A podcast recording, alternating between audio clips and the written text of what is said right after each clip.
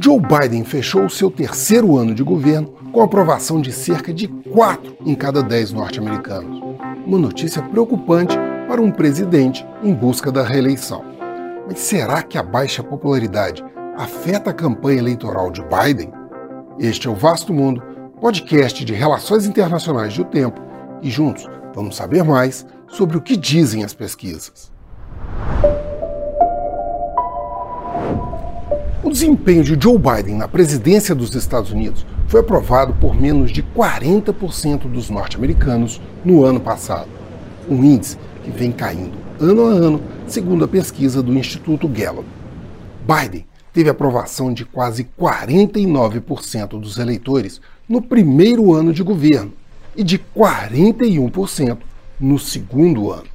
E o índice atual para um terceiro ano de gestão só não é pior do que o do ex-presidente Jimmy Carter, que na época enfrentava a crise dos reféns norte-americanos da embaixada em Teherã, bem como a segunda crise mundial do petróleo, e fica pouco atrás de Donald Trump, seu principal adversário nas eleições presidenciais deste ano.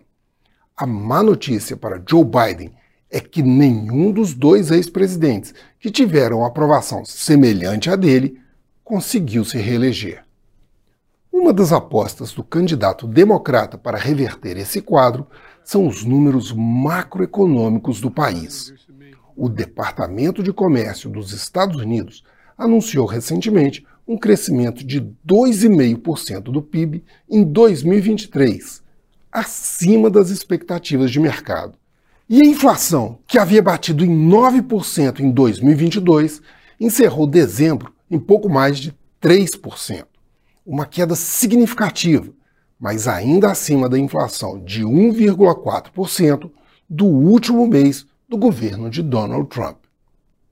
O que gera comparações desfavoráveis para Biden, que vê seu adversário melhorar o desempenho nas pesquisas após as duas vitórias do republicano nas primárias de Iowa e de New Hampshire, aumentando a pressão para Biden apresentar resultados rápidos, sob o risco de não conseguir mais um mandato à frente da Casa Branca.